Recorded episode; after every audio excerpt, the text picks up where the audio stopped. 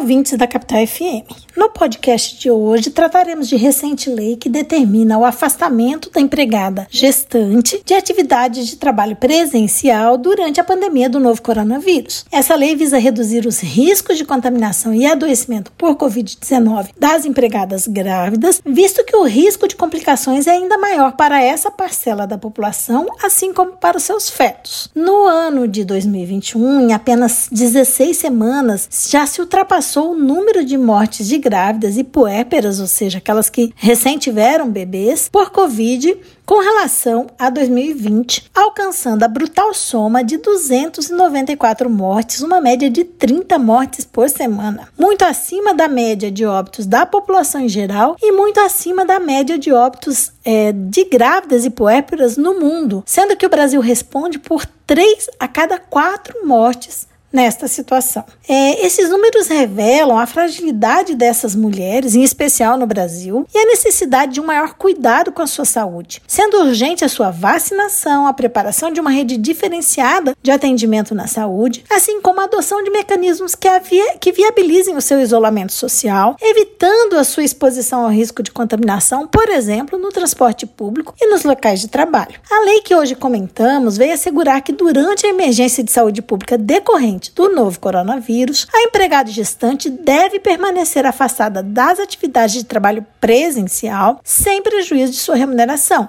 No caso, a empregada ficará à disposição do empregador para exercer suas atividades em seu domicílio por meio de teletrabalho, trabalho remoto ou outra forma de trabalho à distância. A proteção se destina de forma específica às empregadas grávidas abrangidas pelo regime da CLT, ou seja, domésticas, rurais, temporárias, intermitentes e as avulsas, assim, ficam de fora do alcance da lei as mães adotivas, as puérperas, as lactantes, as que já executam trabalho não presencial, as diaristas, autônomas em geral, servidoras públicas e contratadas mediante regimes é, especiais de direito administrativo. Os primeiros comentários de estudiosos apontam que domésticas que residem no ambiente de trabalho podem continuar ali trabalhando, devendo ser afastadas apenas apenas se não for possível a preservação de sua saúde, em decorrência, por exemplo, de um grande fluxo de pessoas naquela residência que traga majoração do risco de contaminação por Covid. Para as funções em que o trabalho à distância não seja possível, o empregador, para adequar-se à legislação, deverá realizar a transferência da grávida para uma outra atividade que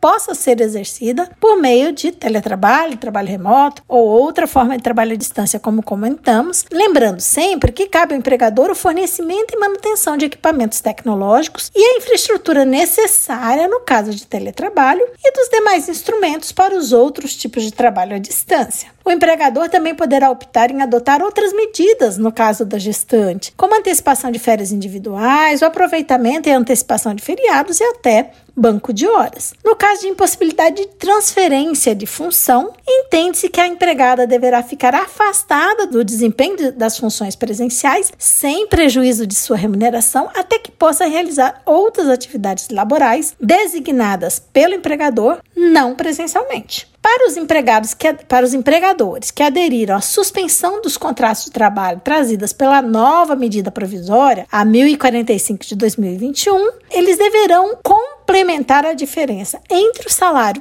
pago entre o valor pago a título de benefício emergencial de manutenção do emprego e de renda e a remuneração mensal habitualmente paga às gestantes grávidas afastadas, já que a nova lei assegurou às gestantes afastadas e redutibilidade salarial. Esperemos que essa medida seja efetivamente aplicada e que assim possamos evitar as inúmeras mortes que vêm ocorrendo e destroçando famílias inteiras. Esta nota teve participação de Carla Leal e Vitor Alexandre de Moraes, membros do grupo de pesquisa sobre o meio ambiente e trabalho da UFMT, o GPMAT.